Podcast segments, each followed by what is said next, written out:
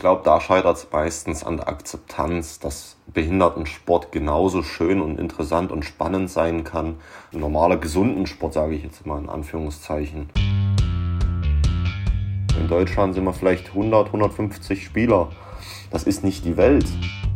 Der Podcast über Sport und Inklusion. Für mich ein super Highlight. Ähm, das ist so das, wo ich immer hin wollte.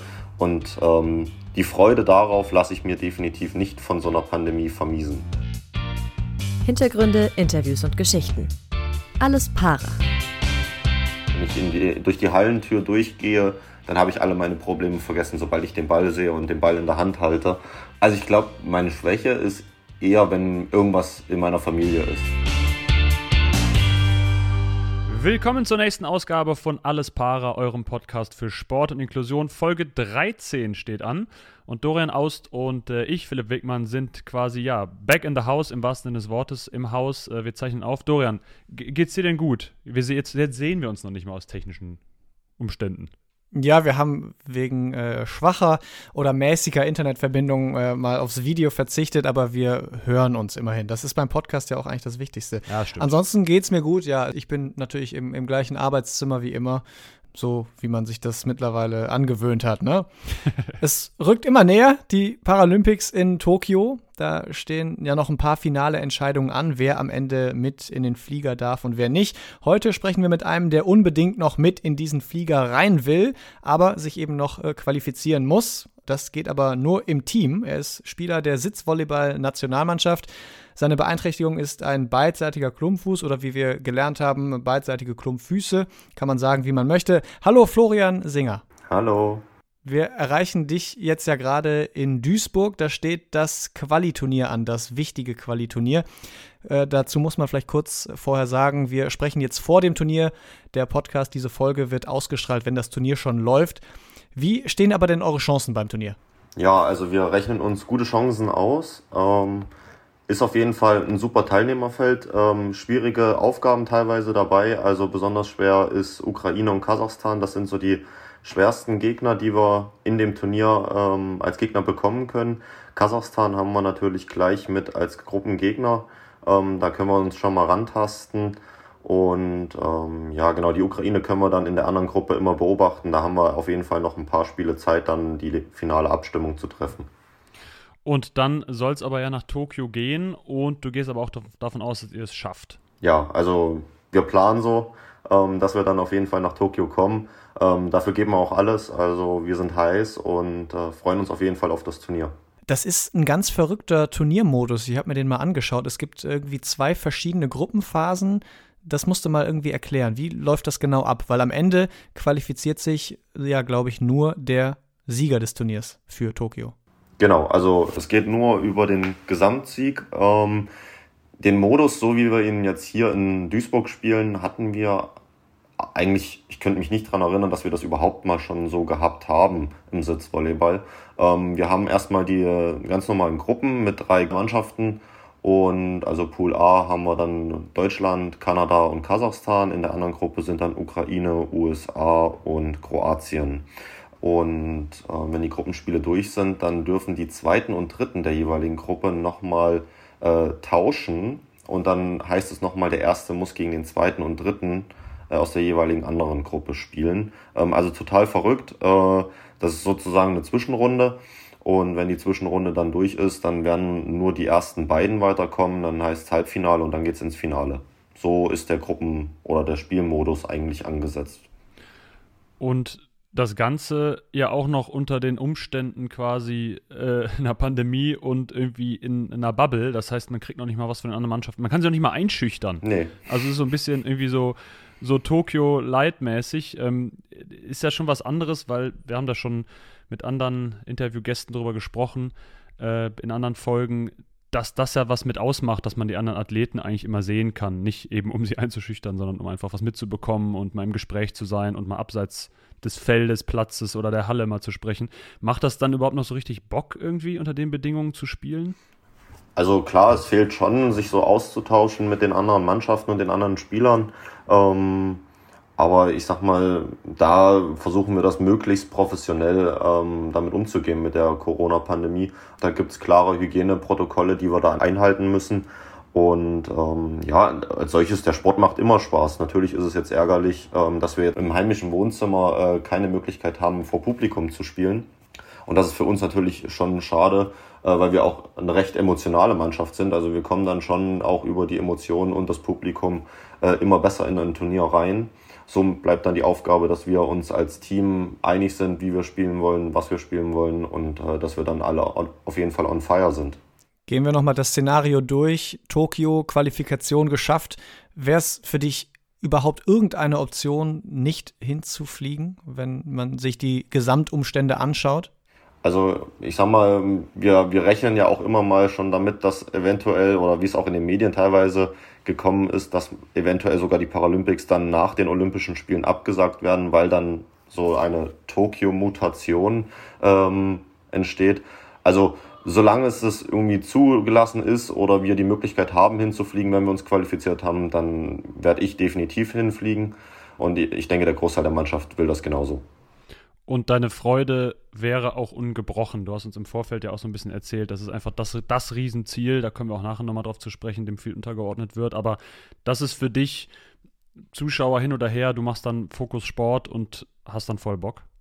Ja, da, also da ist bei mir voll und ganz der paralympische Gedanke äh, oder der, generell der olympische Gedanke. Dabei sein ist alles, egal ob jetzt vor Publikum oder nicht. Selbst wenn nur die Japaner äh, oder die japanische Bevölkerung ähm, dann vor Ort sein darf, wäre das trotzdem für mich ein super Highlight. Das ist so das, wo ich immer hin wollte.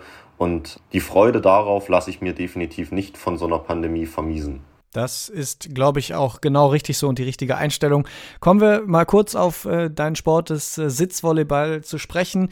Gibt gar nicht so viele Unterschiede zum ja, klassischen Volleyball, was man so kennt. Netz ist ein bisschen niedriger, 1,15 hoch bei euch, bei den Frauen dann 1,5 Meter hoch. Das Feld ist ein bisschen kleiner, halb so groß in etwa und ihr müsst halt im Sitzen spielen. Habe ich noch was vergessen? Der Aufschlag darf geblockt werden. Das ist äh, im Standvolleyball äh, nicht üblich. Ähm, ja, und halt das Wichtigste ist halt der, der äh, Kontakt zum Boden. Also der Hintern muss halt auf dem Boden sein, wenn man den Ball spielt.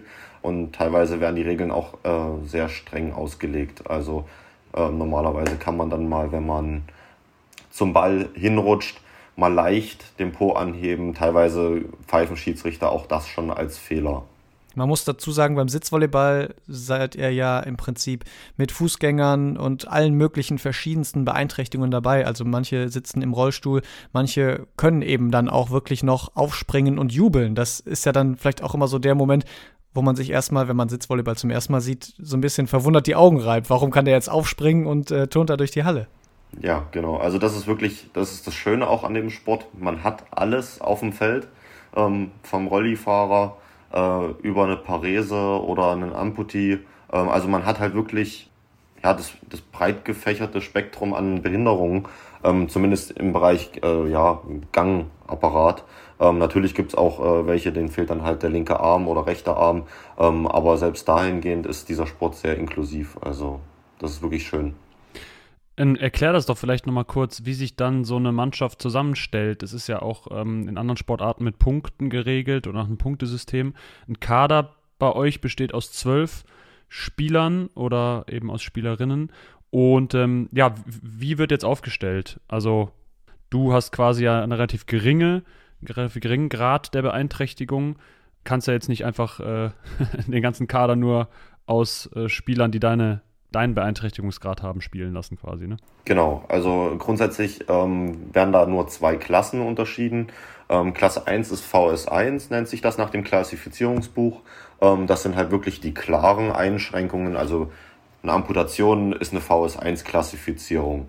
Ähm, ich mit meinen Klumpfüßen fall da eher in die zweite Kategorie, in die VS2 logischerweise. Ähm, das ist dann halt die, die Minimalbehinderung in Anführungszeichen. Also im, im Spiel heißt dann oder im äh, Im Regelwerk heißt es dann Minimal. Da darf dann halt dann auch auf dem Feld bloß ein Minimal sein und in der gesamten Mannschaft dürfen auch bloß zwei Spieler mit einer Minimalbehinderung. Da wird ja dann auch nach Taktik entschieden. Du, du kannst so ein bisschen alles spielen, hast du uns im Vorfeld erzählt. Das heißt, äh, jegliche Position eigentlich. Das heißt, so ein bisschen Tausendsasser, Allrounder. ist in dem Fall ja gut. Du hast uns gesagt, der andere mit dieser, in Anführungszeichen, Minimalbehinderung bei euch aus der Mannschaft, der bringt eine gewisse Größe mit, ist noch ein paar Zentimeter länger als du, was natürlich auch taktisch äh, Vorteile hat. Also wie, wie entscheidet so ein Trainer es dann? Geht das nur nach Taktik? Also eigentlich müsste er doch mit dir dann zufrieden sein und immer sagen, ja, den Singer, den kann ich ja überall hinpacken. Der kann ja blocken, er kann aber auch äh, Spielaufbau machen. Ja, also ähm, ich habe zum Trainer ganz klar gesagt, ähm, das entscheidet er. Ähm, je nachdem, es gibt Gründe, warum man auf dem Feld sitzt. Wenn man wirklich im Training alles gerockt hat, dann, dann gibt es da sicherlich äh, auch einen Pluspunkt dafür. Äh, wenn man jetzt eher kleine, schnelle Spieler, die auch schnelle Pässe spielen, dann braucht man definitiv auch jemanden schnellen äh, mit auf dem Feld ähm, oder generell schnelle Spieler. Ähm, aber es gibt immer Gründe, warum man spielen darf oder warum man nicht spielen darf. Und ähm, dahingehend bin ich relativ flexibel. Also wenn der Trainer sagt, du darfst, dann freue ich mich sehr darüber, die Chance zu haben. Wenn er sagt, nein, wir, wir spielen die und die Taktik und ähm, es geht dann da und dahin, dann ist das für mich auch vollkommen in Ordnung. Du hast jetzt gesagt, äh, schnelle und langsame Spieler. Erklär doch mal kurz, wie bewegt ihr euch übers Feld? Also, das ist dann ja im Prinzip so ein Rutschen. Wie hoch ist der Hosenverbrauch? Also es kommt auch immer auf den Boden drauf an. Also so ein alter Parkettboden, äh, der lässt die Hosen ganz schön leiden. Also ich sag mal, ich brauche im Jahr vielleicht fünf, sechs Hosen, wenn relativ normaler Spielbetrieb auch ist. Also grundsätzlich, wie wir uns auf dem Feld bewegen, ist halt ganz klipp und klar das Rutschen. Also wirklich mit dem Po über den Boden. Ähm, und ja, man muss da schon schnell unterwegs sein. Die Kasachen zum Beispiel, die bei uns mit in der Gruppe sind, die sind sehr flink, die äh, sind super schnell ähm, und da muss man dann auch mit dem Kopf dabei sein, um dann auch äh, und auch das Spiel lesen können. Ähm, weil wenn man das nicht richtig äh, einschätzt, die Situation, dann kann das durchaus äh, zu ungewollten Fehlern führen. Wie groß ist denn euer Team so? Du hast, äh, du bringst 1,94 äh, an die Messlatte. Äh, ihr habt aber auch noch ein paar längere Spieler dabei. Das äh, seid ihr absolute Riesen einfach alle? Also wir sind durch die Bank weg, würde ich sagen, auf jeden Fall 1,85 plus, mindestens, wenn nicht sogar an die 1,90. Also es sind relativ viele große Spieler. Wir haben zwei mit äh, über zwei Metern. Also da haben wir wirklich auf jeden Fall einen Höhenvorteil auch in dem Sport. Wir äh, wollen eine kleine Kategorie mit dir äh, durchgehen, die wir hier immer haben, und zwar diese hier. Erster Verlierer oder zweiter Gewinner? Wir stellen dir quasi so ein paar Optionen zur Wahl, zwischen denen du dich entscheiden musst und die dann quasi die eine nennst. Bist bereit? Kann losgehen. Beach oder Hallenvolleyball? Halle. Sprecher oder Singer? Sprecher. Bahn oder Autofahren? Autofahren. Ausdauer oder Pumpen? Ein guter Mix. Nee, Ausdauer nehme ich dann. Man muss dazu sagen, du kommst äh, aus Dresden, deswegen Dynamo oder Licht mit Batterie? Dynamo. Netz oder Deo-Roller? Netz. Ast oder Block? Block, definitiv der Block. Sitzriese oder Scheinriese? Sitzriese. Und zum Abschluss Jeans oder Jogginghose? Da bin ich voll bei der Jogginghose. aus Pandemie- und Bequemlichkeitsgründen schon fast? Oder aus modischen? Also modisch definitiv nicht. Wenn es um Mode geht, dann doch eher die Jeans. Äh, in dem Fall ist es die Bequemlichkeit und die Pandemie, die da mich eher zur Jogginghose bewegt. Also meine Dienstkleidung sieht eine Jogginghose definitiv momentan vor. Du hast uns ja auch gesagt, dass du äh, durch eben diesen beidseitigen Klumpfuß eine sehr geringe Wadenmuskulatur hast und äh, eher Oberschenkel, die so ein bisschen Roberto Carlos-Style haben. Und äh, das natürlich jetzt nicht auf, auf, den Laufstegen dieser Welt in Mailand ist das nicht die klassische Jeansform. Das heißt, du hast auch Probleme, die richtige Hose äh, unter Umständen zu finden. Ne? Ja, also das ist auf jeden Fall ein Problem. Ähm, ich mag es eher, wenn die Hose relativ eng geschnitten ist, ähm, aber da wird es dann halt relativ problematisch, auch eine Hose in der entsprechenden Beinlänge zu finden. Daran scheitert es wohl eher dann auch mal. Weil äh, die unterschiedlichen Hosenhersteller, die haben halt auch nicht immer dieselbe Größeneinheit, sage ich mal. Da ist extra large dann halt was bei der anderen halt small ist nochmal ganz kurz zurückkommt auf äh, die Kategorie erster Verlierer oder zweiter Gewinner. Du hast dich ganz klar für die Halle entschieden. Hab, habt ihr denn schon mal Beachvolleyball sitzend praktisch ausprobiert oder ist das eigentlich praktisch unmöglich, weil der Untergrund dann so weich ist und schwierig ist, da sich zu bewegen? Also ist, wir haben es ausprobiert. Damals haben wir das mit, äh, mit der Leipziger Mannschaft ähm, in, in Leipzig. Haben sie da ein Beach-Event gehabt und da haben wir dann auch mal Sitzvolleyball im Sand ausprobiert ja, war dann schwer, irgendwann den Sand noch rauszukriegen, zwei Wochen später. aus allen Poren.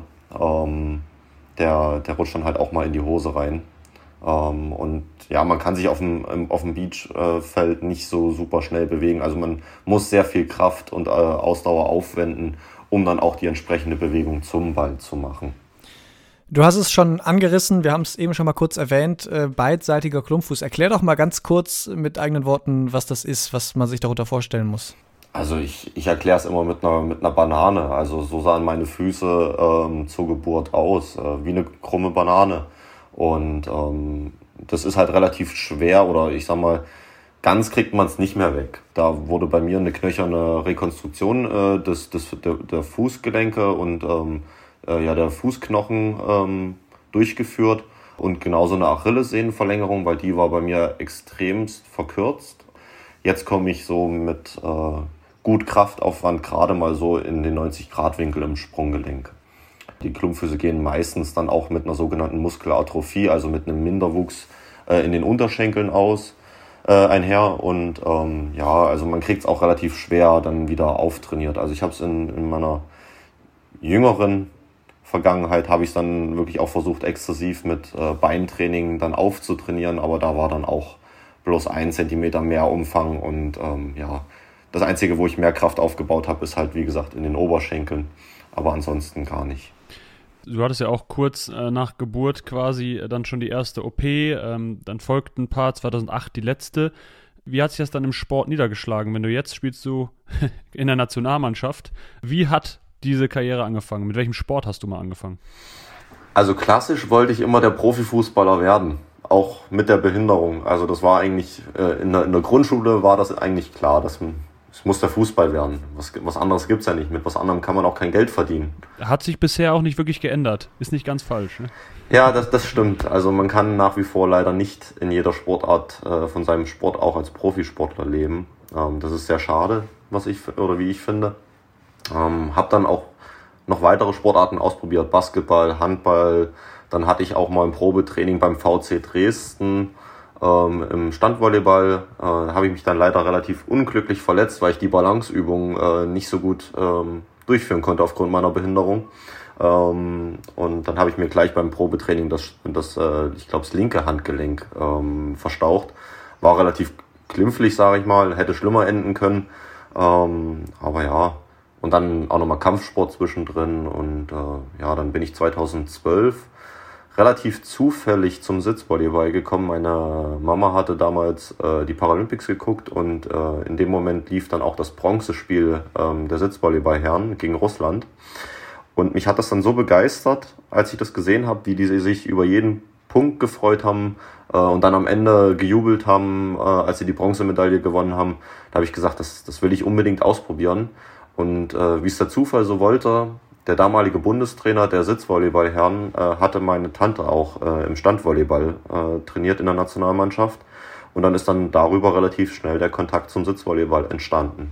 Aber es ist doch eigentlich verrückt, dass du da verschiedenste Sportarten ausprobiert hast, wenn du, naja, so viel Volleyball-Background in der Familie hattest, weil ich glaube, deine Tante war nicht die einzige in der Familie, die äh, sowieso schon Volleyball spielte. Ja, genau. Also ähm, meine Mama hat auch äh, Volleyball gespielt. Bis zur Juniorennationalmannschaft ist sie dann gekommen. Danach ähm, hatte sie nicht mehr so oder verletzungsbedingt teilweise auch nicht mehr so die Ambition oder konnte es auch nicht mehr so durchführen. Meine Tante hatte relativ erfolgreich äh, Standvolleyball auch im Ausland gespielt, in Italien. Ja, und meine Schwester hatte jetzt dann auch noch, äh, bis sie jetzt ihre Ausbildung angefangen hatte, auch noch teilweise äh, zweite Bundesliga gespielt. Also wir sind relativ Volleyball-affin in der Familie. Nur mein Papa, der tanzt da ein bisschen aus der Reihe im wahrsten Sinne des Wortes ähm, als Tänzer. Und ja, aber soweit äh, ist Volleyball eigentlich das, womit wir am meisten anfangen können. Äh, kommen wir nochmal zurück zu deiner äh, Karriere im Sitzvolleyball quasi. 2015, du spielst jetzt gerade ähm, in Dresden. 2015 habt ihr so ein bisschen die Mannschaft da auch neu aufgebaut. Ne? Habt irgendwie aus Leipzig ein paar Spieler geklaut, nenne ich es jetzt mal in Anführungszeichen, äh, und habe da in Dresden eine neue Mannschaft aufgemacht. Du, du zuckst so ein bisschen bei geklaut, so ganz so stimmt das natürlich nicht. Wie war's? Ja, nee. Also im Endeffekt ist das ja immer so eine freiwillige Entscheidung, bei welcher Mannschaft man spielen möchte. Man kann natürlich niemanden zwingen oder äh, einfach stibitzen. da gab es halt verschiedene Vorfälle und ähm, dann hat man gesagt, okay, man, man gründet eine neue Mannschaft. Ist natürlich auch für den Sport super, wenn man dann halt ein bisschen mehr Konkurrenz auch bei einer deutschen Meisterschaft hat. Und haben dann 2015 ähm, noch eine Mannschaft in Dresden, wie gesagt, ge gegründet äh, beim DSC. Und äh, ja, waren halt seitdem, würde ich sagen, relativ erfolgreich. Wir haben innerhalb von drei Jahren ähm, den kompletten Medaillensatz bei einer deutschen Meisterschaft geholt. Die Krönung war jetzt zum Abschluss 2019 die deutsche Meisterschaft ähm, in Koblenz. Das war natürlich super, direkt die Meisterschaft dann in so kurzer Zeit zu holen. Und ja, war, war echt super. Also eigentlich äh, sehr schneller Erfolg. Woran lag das denn? Habt ihr einfach so gute Spieler gehabt? Äh, oder habt ihr habt sie immer noch ja, anscheinend? Äh, oder war das irgendwie ein neuer Geist, der da geweckt wurde quasi? Also wir haben ähm, oder wir waren relativ viele Spieler auch, die in der Stammmannschaft in Leipzig gespielt haben und hatten damit natürlich auch oder damals schon mit Leipzig auch viel Erfolg. Ähm, und äh, ja, dadurch, dass wir natürlich ein Großteil äh, schon aus Dresden kamen, ähm, war das für uns natürlich schon mal eine super Grundlage, um da weiterzumachen. Ähm, dann gab es natürlich noch ein paar, ich würde mal sagen, Einkäufe ähm, aus dem Ausland. Ähm, wir hatten noch drei bosnische Spieler, beziehungsweise zwei Bosnier und einen Kroaten, äh, die auch nach Deutschland äh, wegen der Familie mitgekommen sind und hier dann ähm, einen Job hatten. Äh, und dann haben wir einfach gesagt, weil wir mit denen super Kontakt hatten, ja, wie wär's denn, wenn ihr bei uns mitspielt? Und die kommen natürlich aus einer ganz anderen, ich sag mal, Welt. Äh, in Bosnien, das ist eine Profiliga, die kriegen dafür Geld. Und bei uns spielst du hier für einen Apfel und ein Ei. Da musst du sogar noch selber Geld zahlen, damit du dann teilnehmen kannst in Form von Vereinsgebühren. Und das haben wir versucht halt ja zu übernehmen für die zumindest, dass sie dahingehend äh, auf jeden Fall einen Anreiz haben. Äh, ja, aber wir freuen uns auf jeden Fall, dass sie dabei sind und die haben super Spaß bei uns in der Mannschaft. Wir verstehen uns gut, auch wenn es teilweise Verständigungsprobleme gibt. Aber der eine oder andere von den beiden Bosniern spricht dann doch sehr gut Deutsch auf jeden Fall und kann dann da auch nochmal kurze Anweisungen auf dem Feld übersetzen. Das musst du aber jetzt nochmal so ein bisschen ins Verhältnis setzen. Also einerseits gibt es Profiligen im Sitzvolleyball, womit man als Außenstehender erstmal überhaupt nicht rechnen würde. Und hier in Deutschland seid ihr dann diejenigen, die in der Mannschaft selbst praktisch den Mitgliedsbeitrag im Verein übernehmt, damit eben ja solche Profi-Athleten im Prinzip dann bei euch mitspielen. Das ist das ist doch absoluter Wahnsinn. Warum äh, hinkt Deutschland da so weit hinterher? Aber auch, warum gibt es Sitzvolleyball-Profiligen? Das ist ja verrückt. Ja, also ähm, ich glaube, der Großteil, äh, wenn, wenn mich jetzt die geschichtliche Zusammenhänge äh, nicht ganz täuschen, der Balkankrieg war ja jetzt auch noch, oder ist noch nicht so lange her. Da gab es natürlich auch relativ viele Versehrte, ähm, die dann natürlich auch Sport machen wollten. Und äh, dadurch haben die natürlich im Balkanraum äh, sehr viele Volleyballer auch gehabt, die dann durch, durch den Krieg verletzt wurden und äh, haben dann einfach gesagt, naja, dann spielen wir halt Sitzvolleyball. Und da war das dann halt auch wirklich professionell unterstützt. Die haben da super Sponsoren, die kriegen wirklich Geld ohne Ende. Ähm, die können von dem Sport leben, genauso wie im Iran. Denkt man auch nicht so wirklich dran ja, dass im Iran, das ist die siebtgrößte Sportart in dem ganzen Land. Ne, da kommt nicht viel vorne weg. Das Fußball ist dann nicht ganz so beliebt wie, wie äh, Sitzvolleyball. Das ist verrückt. Und ähm, ja, in Deutschland, ich, ja, es ist halt schwer. In Deutschland ist halt Fußballland. Ne? Ähm, da fließt das Geld in Fußball, da kann man am meisten mit holen, auch durch die Preisgelder, die dann auch im, im Hintergrund stehen und man kann damit natürlich super Werbung machen. Und Sitzvolleyball, ja, ich würde mal sagen, in Deutschland sind wir vielleicht 100, 150 Spieler. Das ist nicht die Welt. Ne? Und ähm, dahingehend müssen wir dann natürlich versuchen, dann auch international noch stark zu bleiben. Und äh, ist schwer, wenn man viel Geld selber vorauslegen muss. Ne? Man kriegt dann teilweise zwar schon die Reisekosten erstattet oder man kriegt es erstattet, äh, aber ein Mehrgewinn ist das an sich nicht. Äh, wir machen das halt alle aus Leidenschaft zu dem Sport und ähm, wie vorhin schon gesagt, wir spielen hier um Apfel und ein Ei oder in dem Fall jetzt hier um das Ticket für Tokio. Und das muss man dann halt immer im Verhältnis sehen. Ne? Wir sind die einzige, ich würde ich würd sagen, wir sind die einzige Nicht-Profi-Mannschaft, die jetzt äh, um das Ticket spielt oder wenn wir es schaffen, in Tokio spielen. Ne? Die anderen sind alle staatlich gefördert und haben da Geld im Hintergrund und wir machen das so nebenher. Ne? Wir gehen ja alle arbeiten. Aber hast du da für dich schon mal überlegt, dann vielleicht ins Ausland zu gehen und in so einer Profiliga einfach mal zu probieren, zu bestehen? Ich meine, das wäre wär ja ein Wahnsinnsabenteuer, einfach mal ein Jahr in Iran gehen und da in der Profiliga spielen und dann auch vor, vor vollen Hallen und so weiter. Das wäre auf jeden Fall cool. Äh, nur das Problem ist, man kommt da relativ schwer rein. Also man muss dann, oder in den Fällen ist es dann meistens so, dass die Mannschaften ähm, aufgrund deiner individuellen Stärke im internationalen Wettkampf kommen die dann auf dich zu und laden dich dann ein, für die zu spielen. Ähm, also es gab teilweise auch schon Angebote an deutsche Spieler ähm, für das Final Four im Iran äh, dann für eine Mannschaft zu spielen.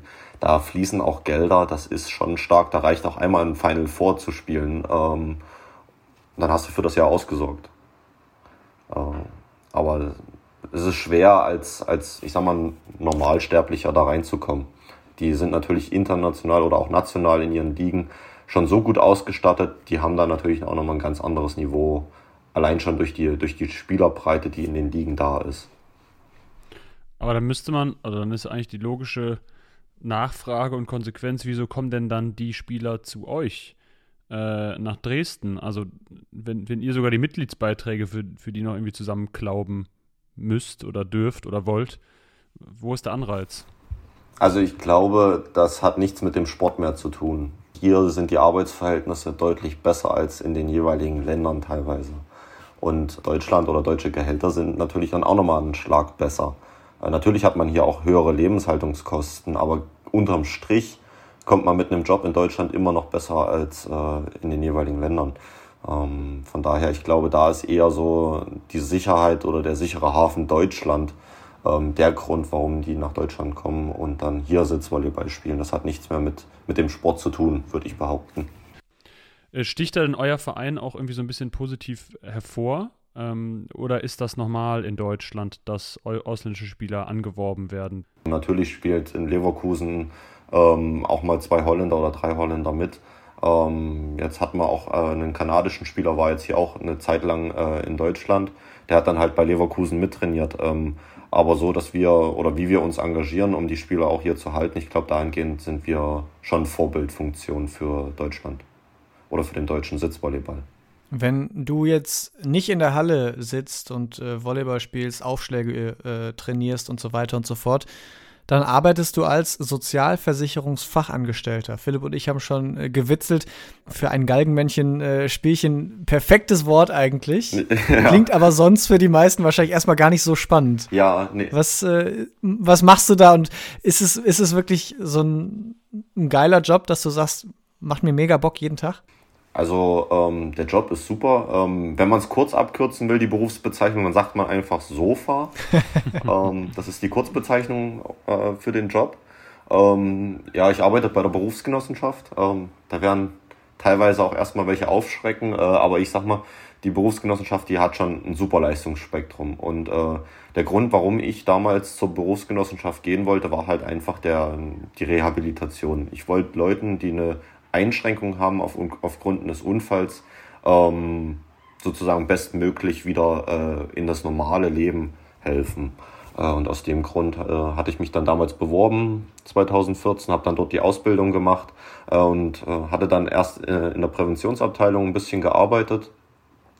auch da schon mit Berufskrankheiten zu tun gehabt ähm, und jetzt bin ich auch in der Reha-Abteilung gelandet und habe da so ein, so ein Mischsachgebiet, sagt man dazu, ähm, aus Unfallbereich und Berufskrankheiten. Und da hat man auf jeden Fall mit vielen Menschen zu tun äh, und kann, hat natürlich auch viele verschiedene Perspektiven oder Geschichten, die man dann äh, teilweise bekommt. Äh, und sich da dann immer reinzufuchsen und Empathie äh, auch zu zeigen oder die, die Situation zu verstehen, in denen die Versicherten dann teilweise stecken. Ähm, das ist für mich so auch, auch jeden Tag aufs Neue wieder eine schöne Herausforderung. Darauf freue ich mich jedes Mal und dann lasse ich mich immer überraschen. Also der, der Job gefällt mir nach wie vor und macht Spaß. Weil du bist ja, das kann man ja auch mal sagen, ein extrem junger Typ noch. Du bist Anfang 20. Und gerade da könnte man auch sagen, ne, wir haben jetzt gerade darüber gesprochen, vielleicht die Karriere im Sport äh, anzureißen, falls jemand anklopft äh, und zur Versicherungs- oder Sozi Sofa, wenn man es direkt mal einbinden will, Sozialversicherungsfachangestellter, äh, klingt, klingt eher nach, nach älterem Semester und jetzt setze ich mir hier am Schreibtisch eine äh, ne, ne coole rein. Jetzt hast du gerade gesagt, es gibt viele Möglichkeiten da. Hast du denn auch mal überlegt, eine Karriere im Sport sonst anzustreben? Also in, jetzt lassen wir mal das Spielerische an der Seite, aber so, ne, was, wenn es in Richtung Trainer oder weiß ich nicht, Funktionärssachen im Sport geht oder so, weil das ja so ein, eine Leidenschaft von dir auch ist? Ja, also das könnte ich mir auf jeden Fall gut vorstellen, aber ich sag mal, äh, wenn wir realistisch sind, mindestens 20 Jahre kann ich den Sport auf jeden Fall noch machen. Ähm, da ist noch viel Zeit, um da auch nochmal äh, ja, mit dem Kopf auf eine andere Ebene zu kommen, ein bisschen das Ganze nochmal von außen betrachten oder auch intern, sage ich mal. Ähm, und man hat natürlich dann auch viele Möglichkeiten, ähm, dann nachgehend nach der sportlichen Karriere noch was zu machen. Ähm, also sicherlich Trainer könnte ich mir durchaus gut auch vorstellen ähm, oder ja, irgendwas Offizielles auch mit. Also da bin ich relativ offen. Auf jeden Fall ist es wichtig für den Sport, ähm, dass wir da mehr machen, mehr Öffentlichkeitsarbeit. Deswegen fand ich das auch super, die Gelegenheit jetzt hier mit eurem Podcast. Ähm, und ja, also das ist auf jeden Fall wichtig, generell auch äh, im Behindertensport äh, viel Öffentlichkeitsarbeit zu machen. Da kommen wir tatsächlich gleich auch nochmal drauf zu sprechen. Vorher haben wir noch eine zweite Kategorie für dich und zwar ist es die hier. Talking Tacheles. Wir stellen da ja ein bisschen kessere Fragen, vielleicht Fragen, die man sich sonst nicht so bei der ersten Videokonferenz stellen würde. Aber wir nehmen einfach mal allen Mut in die Hand und äh, hauen einen raus und sind gespannt auf deine Antworten. Erste Frage bei Talking Tacheles. Du hast es ja schon erzählt, viele Sportarten ausprobiert, bist ähm, insgesamt auch ziemlich mobil äh, mit den äh, Klumpfüßen und im Team einer mit der Minimalbehinderung der sogenannten. Nimmst du damit nicht möglicherweise anderen Leuten den Platz weg, die vielleicht gar nicht so viele andere Sportarten machen könnten? Nee, sehe ich nicht so. Für mich äh, ist es ganz klar äh, leistungsbezogen. Wenn jemand leistungsmäßig in dem Sport besser ist als ich, äh, vor allem international, bin ich gerne bereit, meinen Platz aufzugeben. Dann gibt es den Grund dafür. Ähm, solange niemand besser ist wie ich, sehe ich meine Daseinsberechtigung in der Nationalmannschaft auf jeden Fall. Das heißt, du würdest noch nicht mal einen Vorteil darin sehen, dass du noch beweglicher bist, weil das schafft dir ja möglicherweise auch einen Leistungsvorteil gegenüber anderen, die vielleicht gar keine Beine haben, dadurch eine andere Balance haben. Doch, also dahingehend, äh, da, dadurch, dass ich alle Extremitäten, sage ich mal, noch habe, ähm, habe ich definitiv einen, einen Vorteil. Ähm, aber das Regelwerk sieht ganz klar vor, also dieses Klassifizierungsregelwerk sieht vor, es gibt Einschränkungen, es gibt Minimaleinschränkungen und es gibt keine Einschränkungen. Und wenn ich keine Einschränkungen hätte, dann könnte ich ja ganz normal Standvolleyball machen und dann würde ich das auch, würde ich diesen Sport auch machen. Ähm, dadurch, dass ich aber diese Minimaleinschränkung habe oder Minimalbehinderung, ähm, sehe ich ganz klar auch den Punkt, dass ich diesen Sport oder eine Berechtigung habe, diesen Sport zu machen, genauso wie jemand, der äh, als ähm, Amputierter den Sport macht. Also dahingehend, ja, bin ich regelkonform. Das sieht auch, sieht auch mein Job so vor. Du hast eben schon selbst gesagt, du hast äh, als Teenie mal versucht, die Beine zu trainieren, da hat aber nur einen Zentimeter Zentimeter quasi Zuwachs in der Wadenmuskulatur hat es gegeben. Gibt es einen schönen Spruch, eigentlich so ein bisschen Beine sieht man im Club eh nicht. Äh, das heißt, dein, dein Dauerauftrag ist eigentlich so, so Leg Day skippen quasi. Äh, siehst du das auch so positiv oder war es, oder das heißt positiv, aber so locker? Oder war es als Jugendlicher auch nicht manchmal so, dass man dachte, ich will den Sport mitmachen, so wie du eben gesagt hast, hast irgendwie, weiß ich nicht, äh, dich beim Standvolleyball mal probiert, äh, fliegst beim ersten Training hin, ähm, kannst nicht richtig mithalten bei Balanceübungen oder war es einfach nur frustrierend und absolut nervig, weil man ja irgendwie die Kapazität hat, so ein bisschen mitzuhalten, aber halt auch nicht ganz und eingeschränkt ist. Ja, also in der Schule fand ich das super. Ich musste keine nervigen Ausdauerläufe machen. Aber klar, also als Jugendlicher hat man dann natürlich so seine typischen Probleme damit, wenn man anders ist als andere, als gesunde Menschen. Ähm, also für mich war das auch immer im Sommer teilweise eine Horror, eine kurze Hose in die Schule anzuziehen. Ich bin dann teilweise auch bei 30 Grad mit einer langen Hose in, in die Schule gegangen. Äh, zu, zu schlimmen Zeiten, wo ich dann wirklich gedacht habe, oh scheiße, jetzt, äh, Entschuldigung, äh, hättest du gerne eine kurze Hose an. Aber ja, man hat dann natürlich seine Komplexe teilweise, aber so mittlerweile, ich würde sagen, seitdem ich die Ausbildung gemacht habe, bin ich auch generell von der Persönlichkeit auch abgehärtet, was dumme Sprüche angeht. Von daher bin ich da relativ offen, wenn da ein Spruch kommt und dann muss aber auch jeder mit einer Retourkutsche mal rechnen. Inwiefern hast du denn da eine Erfahrung gesammelt? Ist einem, da sind einem da viele Sprüche gedrückt worden? Weil du gerade das so explizit gesagt hast, während der Ausbildung bist du abgehärtet worden.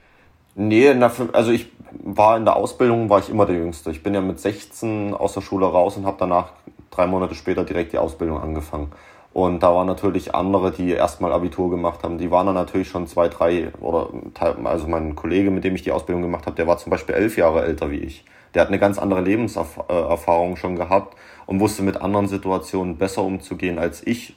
Und dann habe ich mir relativ viel auch abgeguckt und äh, habe dann für mich entschieden, okay, das ist das ist so die richtige Reaktion auf die Situation, das auf die Situation äh, und habe dann ein gutes Feeling dafür äh, bekommen, wie ich mich auch strukturieren muss, damit ich äh, mit den Älteren mithalten kann. Ich war immer der Jüngste und das war immer so der Weg, wo ich dann gucken musste, dass ich dann mit den anderen mithalte und das ist auch mein Ehrgeiz. Also ähm, ich habe mit, hab mit 14 habe ich den Sport angefangen. Ich wollte gleich immer mit den Nationalspielern mithalten können.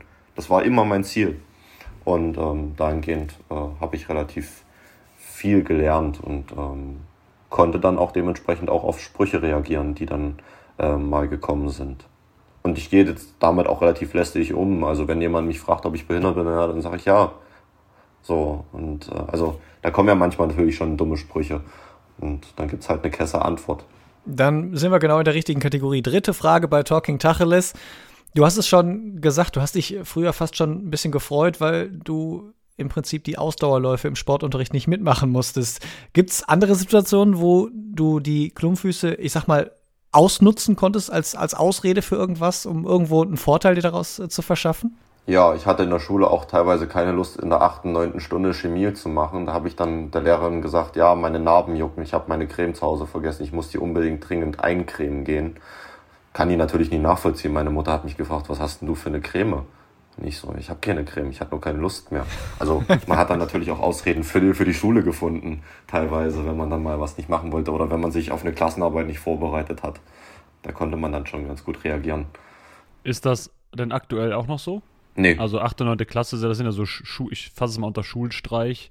Ist es dann nochmal im erwachseneren Leben vorgekommen? Nee, also ich sag mal, ähm, bei mir lief es schulisch jetzt bis zur 9. Klasse jetzt auch nicht so bombastisch. Ähm, war jetzt äh, bis zur 9. Klasse auf dem Gymnasium, hatte einen relativ schlechten Schnitt. Ähm, und dann habe ich gesagt, ja, hat keinen Sinn mehr. Machst jetzt lieber einen guten Realschulabschluss nächstes Jahr, fängst deine Ausbildung an, dann hast dein eigenes Geld, kannst viel mehr machen und tun. Ähm, ja, und dann, seitdem ich diese Entscheidung getroffen habe, den Realschulabschluss zu machen, ähm, bin ich da auch voll strukturiert und dann ziehe ich auch alles durch. Also das hat mir auch so der Sport beigebracht. Es, es gibt keine Ausreden mehr. Du kannst alles mitmachen. So, und ähm, dahingehend habe ich auch vom Sport gelernt. Du wirkst auch irgendwie so wie jemand, der, der wirklich motiviert ist, der ganz klare, irgendwie ganz klaren Fokus hat, ganz klare Ziele hat und so weiß ich nicht, es ist jetzt so, während des Gesprächs habe ich das Gefühl, ich komme, man merkt gar nicht, ob du eine Schwäche hast.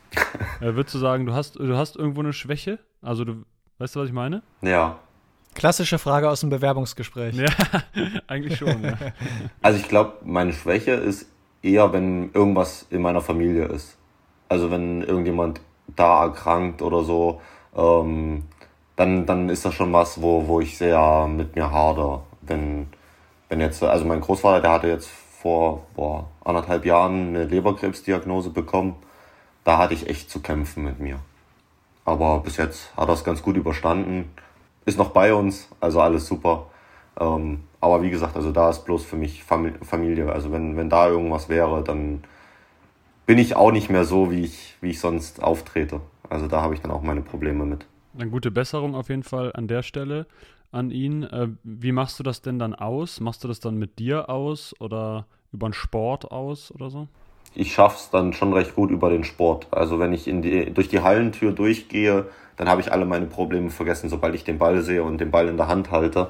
Ähm, das ist für mich immer ganz gut, um mal rauszukommen oder aus der Gedankenwelt rauszukommen.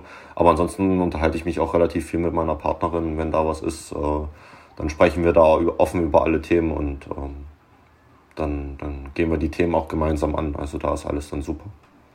Das war Talking Tacheles. Äh, vielen Dank, äh, Florian, an dieser Stelle schon mal.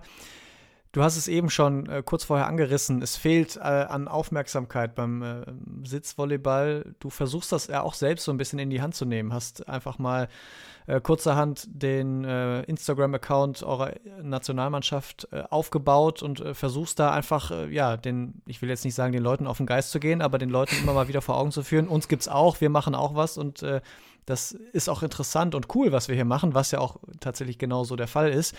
Warum du es machst, ist klar, aber ist das, ist das sehr, sehr nervenaufreibend und anstrengend? Ja, also äh, ich, bevor ich das ganze Thema so ein bisschen mehr in meine Hände genommen habe, dachte ich mir, okay, ja, schreibst du mal, wenn du mal im Trainingslager bist, äh, ein, zwei Beiträge, lädst mal ein Bild hoch, alles schick, alles schön. Äh, das kriegst du auf jeden Fall hin. Äh, aber jetzt ist das dann immer so ein bisschen mehr geworden. Ähm, und jetzt kamen dann natürlich auch vermehrt Anfragen. Die Team Deutschland Paralympic Seite wollte ein Takeover machen über ihren Instagram-Account. Den habe ich dann gemacht und dann habe ich dann aber auch wirklich an dem Abend gesagt, boah, ey, sowas brauchst du eigentlich nicht nochmal ich war an dem Tag auch im Training nicht so auf der Höhe, wie ich mich äh, gesehen habe oder wie, wie, wo ich hin wollte. Ähm, und sowas ist dann nebenher sehr anstrengend. Ähm, jetzt hatte ich das nochmal vor kurzem äh, mit sportdeutschland.tv und auch äh, über unsere DSC-Seite gemacht. Ähm, das lief dann schon besser. Also wenn man dann so ein bisschen das Feeling auch dafür hat, was, was interessiert die Leute, dann, dann geht das einfach von der Hand. Aber so als solches natürlich ist es ein immenser Mehraufwand neben dem Sport, das Ganze noch zu machen. Also die, bei den Amis zum Beispiel, die haben da jemanden für PR eingestellt. Da ist eine Vollzeitstelle da. Äh, der wird nur dafür bezahlt, online medienwirksam äh, Beiträge dazu erstellen. Ja, und ich mache das halt just for fun so nebenher und gebe da mein Bestes und gebe da alles, was ich äh, an Kreativität irgendwo über habe. Was müsste denn passieren, damit sich das so ein bisschen ändert? Also klar kann man immer Sponsoren irgendwie haben und hoffen, dass die darauf setzen, aber äh, was, woran fehlt es deiner Meinung nach so ein bisschen in der, ja, in der Öffentlichkeit oder in der Gesellschaft vielleicht sogar auch?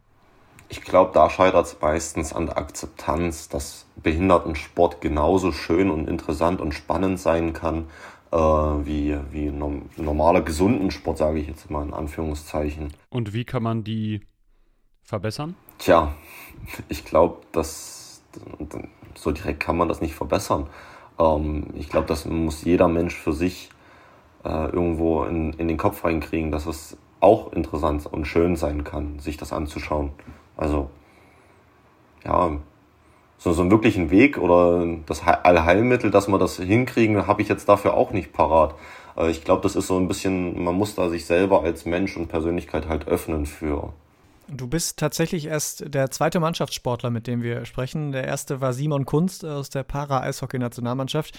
Mit dem haben wir auch über ja, Nachwuchsförderung oder Nachwuchs, Nachwuchsrekrutierung gesprochen. Und er sagte, er schaut regelmäßig in die Zeitung, ob nicht irgendwo jemand unter die Bahn gefallen ist, so äh, makaber das klingt äh, um möglicherweise neue Spieler zu akquirieren. Wie läuft das bei euch? Du hast ja auch schon gesagt, nur 100 bis 150 Spieler in ganz Deutschland. Ja. Du schaust auch in die Zeitung. Seid ihr, habt ihr die gleichen Zeitungen abonniert? Nee, ich, ich gucke bei, guck bei uns auf Arbeit. Nein, Spaß. ähm, äh, ja, es ist halt wirklich schwer. Also wir versuchen jetzt natürlich, macht jetzt Corona, äh, beziehungsweise die Pandemie macht uns natürlich da einen erheblichen Strich durch die Rechnung. Wir wollten eigentlich in Schulen gehen äh, den Sport vorstellen in, in Krankenhäuser, Kliniken, Reha-Kliniken, ähm, um da den Sport weiterzutragen ähm, und da neue Leute zu akquirieren. Ähm, natürlich ist es dann auch schwer, junge Leute anzusprechen. Ne? In dem Fall sprechen wir dann immer schon meistens von erwachsenen Menschen, ähm, teilweise auch im, im 30, 40er, 50er Bereich vom Alter. Ähm, da ist es dann natürlich schon schwer, den, denjenigen oder diejenige äh, auf ein Niveau zu bekommen, wo wir, wo wir dann noch auch international noch was davon haben. Ähm, und da muss man dann halt wirklich teilweise schon im Schulalter anfangen. Ich weiß, in Berlin gibt es jetzt zwei neue junge Spieler, einen Zwölfjährigen und einen 18-Jährigen, hat uns jetzt der Bundestrainer gesagt, ähm, der auch dort die Berliner Mannschaft trainiert. Und das ist natürlich immer so ein kleiner Hoffnungsschimmer, den man dann hat. Ja, aber es ist halt wirklich schwer, neue Leute zu finden, vor allem wenn man nicht die Möglichkeit hat, überall hinzugehen. Da muss dann auch wieder natürlich die Akzeptanz der jeweiligen Einrichtung da sein, um neu, oder um diesen Sport mal präsentieren zu dürfen. Ne? Weil wenn du keine Möglichkeit hast, das in der Schule oder so zu präsentieren, dann wird es natürlich auch schwer, dann neue Leute zu finden. Sagt Sitzvolleyballer Florian Singer, ihr habt es also gehört, äh, gibt dem Sitzvolleyball auch mal eine Chance. Äh, lasst die Jungs da nicht hinten runterfliegen. Also danke für das Gespräch dir auf jeden Fall, Florian. Gerne. Und ähm, wenn ihr das hört, dann ist möglicherweise die Entscheidung im Qualiturnier schon gefallen. Das heißt, guckt da mal ruhig mal nach oder sie läuft noch. Äh, das ganze Turnier wird auch gezeigt auf sportdeutschland.tv. Also da auch gerne äh, mal reingucken. Und Florian, bevor du gleich noch die letzten Worte hier in unserer 13. Folge von Alles Para bekommst, noch eine Sache vorher vorweg. Wenn ihr da draußen noch Feedback, Kritik, Fragen habt, dann gerne per E-Mail an allesparapodcast.gmail.com oder einfach Kontakt aufnehmen über unsere Social Media Kanäle auf Instagram, auf Facebook. Da könnt ihr uns natürlich auch gerne abonnieren, dann bleibt ihr immer auf dem Laufenden. Und jetzt bleibt uns nur noch Tschüss zu sagen bis zur nächsten Folge in 14 Tagen, in zwei Wochen. Und dir gehört jetzt hier die Bühne, Florian. Ja, super. Vielen Dank auf jeden Fall, dass ich die Möglichkeit hatte, bei euch heute dabei zu sein. Ähm, wie gesagt, äh, ihr könnt die Spiele gerne auf sportdeutschland.tv nachverfolgen. Ähm, oder ihr folgt uns gerne über unseren Instagram-Account äh, Sitting Volleyball Team Germany. Ähm, da könnt ihr dann auf jeden Fall immer up to date sein und kriegt dann auch Highlight-Bilder äh, und Insta-Stories äh, und könnt uns dann auf jeden Fall folgen. Vielen Dank. Wie baut man eine harmonische Beziehung zu seinem Hund auf? Puh, gar nicht so leicht. Und deshalb frage ich nach, wie es anderen Hundeeltern gelingt, beziehungsweise wie die daran arbeiten. Bei Iswas Dog reden wir dann drüber. Alle 14 Tage neu mit mir, Malte Asmus und unserer Expertin für eine harmonische Mensch-Hund-Beziehung, Melanie Lippisch. Iswas Dog mit Malte Asmus. Überall, wo es Podcasts gibt.